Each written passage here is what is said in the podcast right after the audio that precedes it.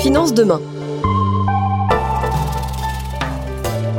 Nous profitons de ce podcast produit en partenariat avec Les Échos, le Parisien Média, pour mettre en avant des partenaires qui comptent pour nous.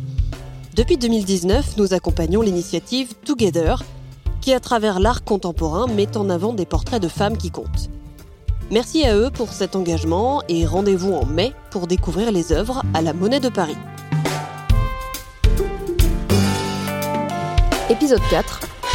Crise liée au coronavirus, le déclic qu'il manquait. L'investissement responsable, c'est très bien.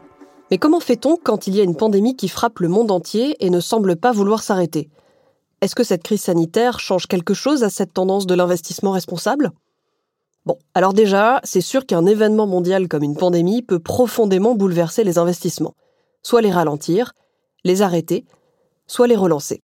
Pour commencer, je vais être très clair avec vous. C'est la crise. À cause de la pandémie, des confinements décrétés un peu partout et évidemment de cet arrêt net et brutal imposé à de nombreux secteurs, l'économie mondiale est dans le rouge, le rouge vif, bien vif même. Au plus fort de la crise sanitaire en France, au moins 13 millions de personnes étaient en chômage partiel. Alors même si ça a beaucoup baissé aujourd'hui, tout cela additionné aux mots qu'on entend à longueur de journée, dette, inflation, chômage, récession, tout cela n'encourage pas à investir, même si c'est pour la bonne cause. Si on prend une crise du passé, celle de 2008 par exemple, alors pour refaire l'historique en mots-clés, prêts accordés, subprimes, maisons moins chères, surprises, donc prêts qui ne sont pas remboursés, Lehman Brothers, faillite, et pour finir, eh ben c'est la catastrophe. Seulement voilà, cette crise de 2008 a réellement frappé deux secteurs, l'immobilier et la banque, surtout en Europe et aux États-Unis. La crise sanitaire, elle, elle touche le monde entier, et absolument tous les secteurs. Certains plus que d'autres et certains pays plus que d'autres, mais tout le monde endure les conséquences. Sans compter que cette crise économique liée à la pandémie touche à la fois l'offre et la demande, car le confinement est passé par là. L'offre parce que les entreprises ont été à l'arrêt pendant des semaines et ne sont toujours pas pour beaucoup à 100% de leur capacité. La demande parce que les ménages entre le chômage partiel, voire le chômage tout court, la réduction d'activité et l'impossibilité de mener tout acte d'achat, bah, les ménages ils font des économies. La crise de 2008, pour le placement, ça a signifié une chose, les valeurs refuges. Les valeurs refuges sont celles qui ne perdent pas de valeur, mais qui, en temps de crise, ne peuvent qu'en gagner. L'or, par exemple. L'or, c'est un refuge. L'or est une valeur refuge parce que, euh, bah, déjà, il existe, il est palpable. Il peut être physiquement utilisé pour faire des choses. C'est pas comme une action que tu peux pas toucher et qui est influencée par ce qui se passe quelque part à un moment T. Donc, pour résumer, en 2008, la plupart des investisseurs s'étaient rabattus sur une de ces valeurs refuges. Mais alors, est-ce qu'on peut dire pareil de cette crise économique liée au coronavirus? Est-ce que la tendance qui allait plutôt vers l'investissement responsable a tenu le coup? Si j'en crois les chiffres que j'ai pu glaner chez certains acteurs du domaine, au premier trimestre 2020, les fonds ouverts durables ont collecté 40 milliards et demi de dollars, soit une augmentation de 41% par rapport à l'année précédente. Voilà qui contredit donc les craintes exprimées même avant la crise euh, de voir euh, les investisseurs détaler face au placement durable en cas de forte crise et donc de mauvaise espace des marchés. Est-ce qu'on pourrait donc en déduire que le durable est une valeur refuge? Difficile à dire. Mais ce qui est sûr, c'est que les investissements durables ont réellement augmenté pendant la crise sanitaire. Parmi les hypothèses pour l'expliquer, il y a tout d'abord que les investisseurs ont peut-être perçu que euh, ces fonds ESG, environnementaux, sociaux et de gouvernance pourraient être à l'épreuve de la pandémie. Ça signifierait que ces acteurs durables, qui portent une attention plus importante à leurs employés, leur clientèle et les communautés dans lesquelles elles opèrent, euh, réagissent mieux, s'adaptent plus en cas de crise et d'incertitude.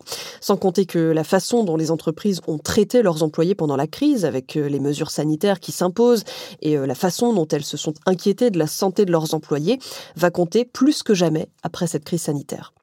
Autre raison qui pourrait expliquer ce succès des investissements durables en ces mois de pandémie, euh, c'est celle qu'en temps de crise, les investisseurs parient sur un temps plus long. Et ça, ça va plutôt du côté de l'investissement durable. Enfin, et euh, ça on y croit ou on n'y croit pas, hein, mais il semblerait aussi que les investisseurs durables ressentent peut-être plus de loyauté envers leurs investissements euh, que ceux qui investissent de manière classique. Comprenez, l'investissement responsable, c'est avant tout un état d'esprit. Donc quand on le fait, c'est qu'on y croit. Ce qu'il faut retenir en tout cas, c'est que les investissements durables ont encore plus la cote depuis le début de la crise sanitaire, alors que les secteurs d'investissement traditionnels, eux, ils font plutôt face à une fuite des investisseurs. Et cette tendance, on en avait déjà parlé ensemble, elle ne fait que poursuivre sa lancée. Ça ne devrait d'ailleurs pas s'arrêter car plusieurs pays vont sans doute l'encourager encore et encore pour se relever de la crise liée au coronavirus. Si on prend la France par exemple, le plan de relance de 100 milliards d'euros annoncé par le gouvernement tente un nouveau coup en faveur de l'investissement responsable. Avec la crise économique liée au coronavirus, ils veulent relancer la machine et mobiliser les petits épargnants pour ce que le gouvernement appelle une reprise durable et responsable. Attention, je ne suis pas en train de faire de la pub au ministère de l'économie, des finances et de la relance, non. Je suis juste en train de vous donner un exemple de l'orientation prise par certains, d'une envie qui se décline.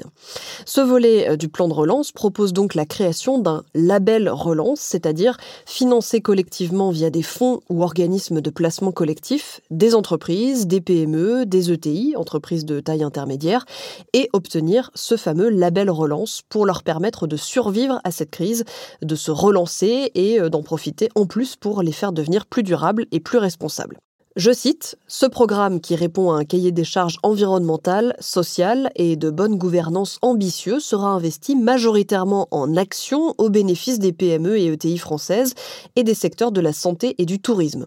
On peut lire un peu plus loin, je cite toujours, les fonds labellisés devront se fixer des objectifs en matière environnementale, sociale et de bonne gouvernance et s'efforcer de l'améliorer sur l'ensemble de la durée de détention ou d'obtenir des résultats supérieurs à ceux de leur univers d'investissement de référence. Enfin, je cite, les fonds labellisés devront prendre en compte un ensemble de critères ESG dans leur politique d'investissement et d'engagement actionnarial. Fin de citation.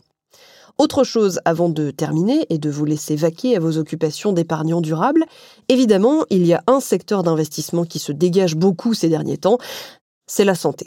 On peut lire que le secteur de la santé a été très résilient pendant la crise et que, je cite un spécialiste du domaine, les investisseurs ont privilégié les entreprises qui utilisent l'innovation médicale pour développer activement des vaccins, des thérapies contre le Covid-19 ou encore des tests de dépistage. Sachez aussi que sur les 2000 milliards de dollars du plan de relance annoncé par le gouvernement américain, 130 milliards seront consacrés directement au secteur de la santé. Pour conclure, je vous dirais que la crise économique générée par la crise sanitaire a décuplé la volonté déjà bien présente d'investir de manière responsable. Parce que face à une crise devant laquelle on se sent tout petit, devant laquelle ce qu'on croyait fort et solide vole en éclats et devant laquelle on ne peut rien faire de manière directe, beaucoup se disent qu'il faut réagir et en même temps tout changer.